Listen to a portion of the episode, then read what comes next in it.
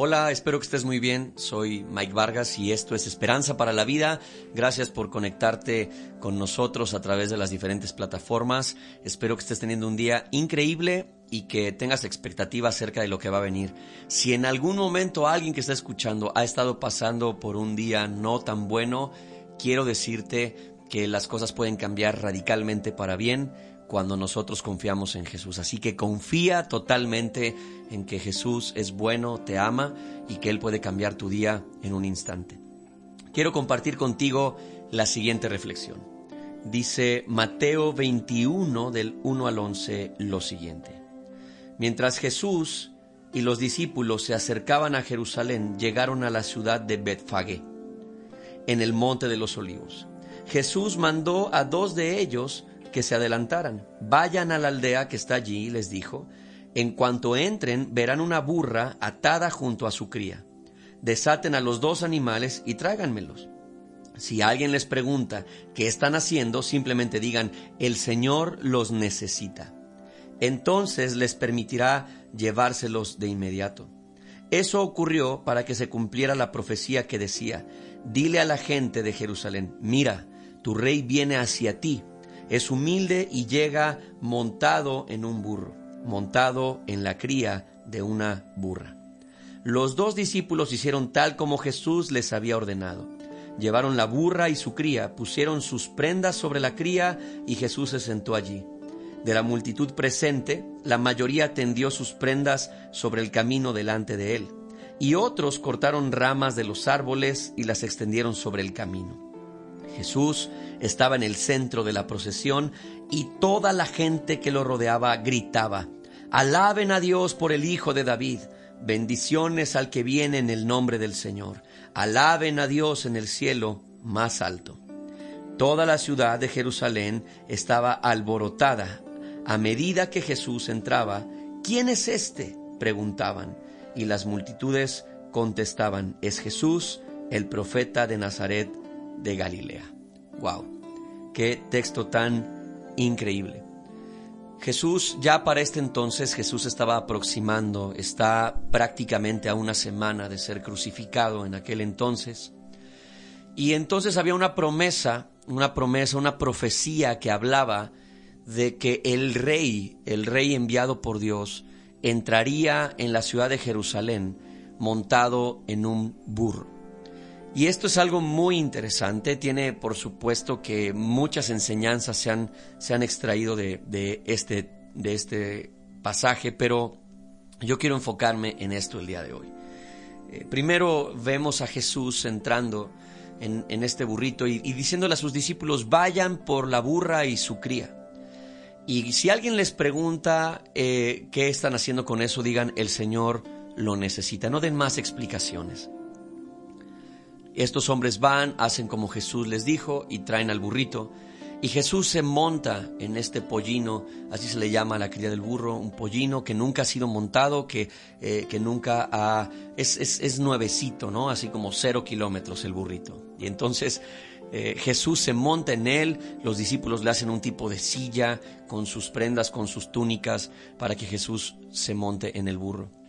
Y esto es algo increíble. Lo primero me parece maravilloso que Jesús diga esta frase de el Señor los necesita. Siempre he creído que Dios no necesita a nadie y no necesita nada. Él es, él es suficiente en sí mismo, Él no tiene necesidad de nada ni de nadie, es dueño de todas las cosas, es dueño de cada, eh, pues no sé, de cada rincón de la tierra, la Biblia dice que Él es dueño del oro y de la plata y que todos los espíritus, todas las almas, toda la raza le pertenece a Dios. Sin embargo, que Jesús diga el Señor los necesita, no está hablando acerca de una necesidad como las que nosotros tenemos muchas veces, ¿no? Que necesitamos algo y estamos desesperados por esa necesidad. Jesús no tiene ese problema. Dios no tiene ese problema. Más bien es, me es útil. Lo necesito porque me es útil y me encanta. Me encanta porque es la misma situación que sucede con nosotros. Nosotros somos útiles al reino de Dios. Tú eres útil al reino de Dios así como estás. Así como eres, al caminar con Jesús, Él se encargará de irte perfeccionando, de ir mejorando tu vida, de ir cambiando lo que tú eres, pero tú eres necesario para que las cosas, para que el reino de Dios se manifieste en la tierra. ¿No es acaso lo que necesitamos? ¿No es realidad que entre tanta oscuridad, tanta muerte, tanta violencia, tanta crisis económica, tanto, tanta envidia y falta de empatía, no, no es realidad que se necesita gente que manifieste el amor, el perdón, la generosidad, el servicio y, el afecto al prójimo? Por supuesto que sí entonces tú eres necesario, tú eres necesario para, para, para Jesús en ese sentido. Y me encanta, ¿sabes por qué? Porque durante todo lo que hemos estado hablando todos estos meses, en estas cápsulas, en estos tiempos de reflexión, siempre hemos hablado de cómo la gente necesita Jesús, cómo la gente necesita ser sanada, cómo la gente necesita ser liberada, cómo la gente necesita un milagro de parte de Jesús. Y ahora encontramos un pasaje donde Jesús dice, yo necesito esto, me eres necesario. Y la pregunta es, así como tú has necesitado de Jesús y has estado dispuesto a rogarle a Dios y quizás como has recibido tu milagro, estás dispuesto a que Dios use tu vida porque eres necesario para sus planes en la tierra. Algo que he aprendido es que los planes de Dios son los planes más extraordinarios que pueden haber y el hecho de que tú y yo seamos parte de ellos nos hace, eh, pues esto es un privilegio que tú y yo no nunca pensamos ni, ni siquiera podríamos pagar ni calcular. Es un privilegio servir a Dios en los planes que Él tiene para la humanidad, porque sus planes son para una humanidad total y para una eternidad. Entonces imagínate que tú y yo en nuestras limitaciones y como somos, Él dice, yo quiero usarte, tú eres necesario, pero, y tú podrías decir, pero yo no, no, soy, no soy nada, yo no tengo grandes, no tengo grandes aptitudes o, o tengo problemas o tengo estas cosas, mis debilidades o, o he tenido este tipo de vida. Y Jesús dice, me eres necesario, me eres necesario para manifestar mi amor, mi bondad a la humanidad, para manifestar mi generosidad con las personas, para manifestar mi perdón a las personas, eres necesario para hacer milagros. Yo quiero usarte para que a través de ti milagros ocurran en la vida de otras personas. La realidad es que en aquel entonces todos los reyes hacían una entrada triunfal en la ciudad principal y regularmente lo hacían después de una guerra. ¿Y en qué crees que venían montados? Pues en los mejores caballos o en los mejores carruajes y la gente a los lados les gritaba y los vitoreaba y gritaban, sí, eh, bendecido sea el rey o que viva el rey y, y ellos venían siempre hasta el frente en un caballo maravilloso, en un carruaje extraordinario o los venían cargando, ¿no? Y Jesús el rey de reyes y el señor de señores viene montado en un burro. Esto significa una cosa, que este rey, este rey, el rey victorioso, el rey que ganó la batalla más importante, la batalla contra la muerte y que nos promete vida eterna, tiene un corazón tan humilde que no necesita un carruaje, ni necesita un caballo, ni necesita que alguien lo, esté vitoreando todo el tiempo. Él sabe quién es y él entra con humildad a este lugar. Tenemos mucho que aprender de Jesús, mucho que aprender. Y el día de hoy a ti y a mí nos toca ser los discípulos que caminan con Él. ¿sí?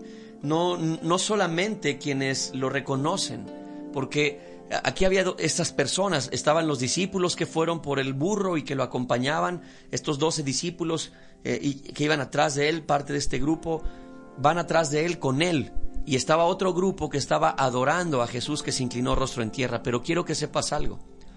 Regularmente la gente que se postró rostro en tierra, más adelante también fue la gente que gritaba, crucifíquenlo.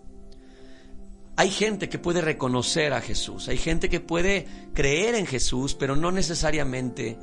Estas, estas personas a veces cuando reciban una oferta o, se vean presionados, van a negar que creen en Jesús.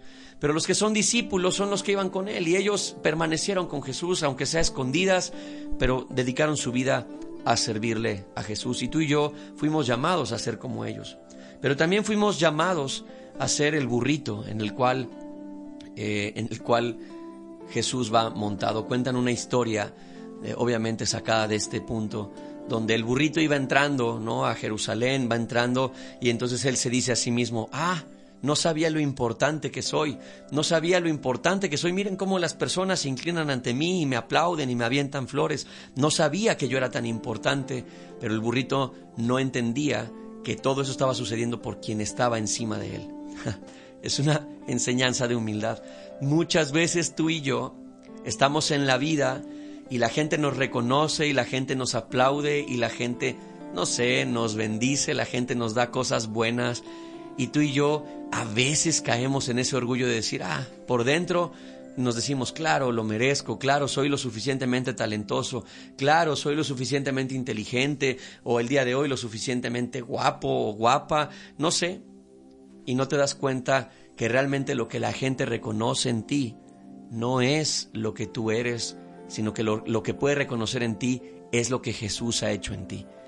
Y qué privilegio que tú y yo seamos un simple burrito, que estemos confiados y estemos contentos con eso de decir, no se trata de mí, se trata del que va sobre mis hombros, se trata del que está conmigo, que es más grande que yo, que se llama Jesús. Padre, ayúdanos a tener un corazón humilde, ayúdanos a tener un corazón como el de este burrito, que está dispuesto a cargar al Rey de Reyes. Y enséñanos a tener la humildad como la de Jesús, que no buscó el mejor corcel para entrar a ese lugar, sino que simplemente entró sabiendo quién es Él.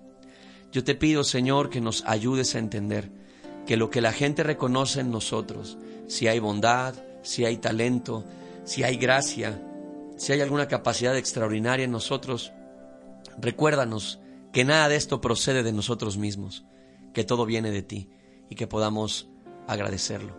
Pero también, Señor, recuérdanos que somos necesarios, que somos necesarios para que el bien, el amor, la misericordia y la generosidad se sigan extendiendo. Recuérdanos que así como somos, tú, Señor, quieres usar nuestra vida, transformarnos para llevarnos más lejos e impactar cientos de vidas. Úsanos en el nombre de Jesús. Amén.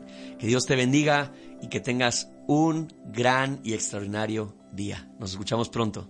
Chao. Te invitamos a que compartas este audio para que alguien más pueda escucharlo. Para conocer más de nosotros, búscanos en redes como Leeds Jalapa. Comunícate con nosotros a nuestra línea Leeds al 22 83 63 83 07